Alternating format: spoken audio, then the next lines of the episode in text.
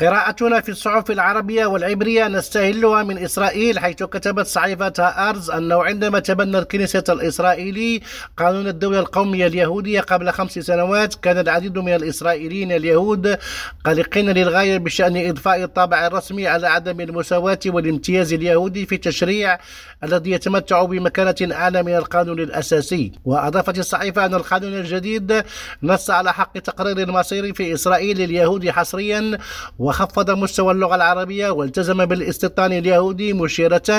إلى أن كثيرا من المواطنين العرب الفلسطينيين كانوا خائفين تماما وقلقين من أن قانون الدولة القومية لم يكن مجرد تشويج للعداء الشعبوي المعادي للعرب بل البداية المشؤومة لهجوم جديد. وفي الأردن تناولت صحيفة الدستور اللقاء رفيع المستوى الذي عقد أمس بمقر الأمم المتحدة لإحياء اليوم الدولي الأول لمكافحة كراهية الإسلام مشيرة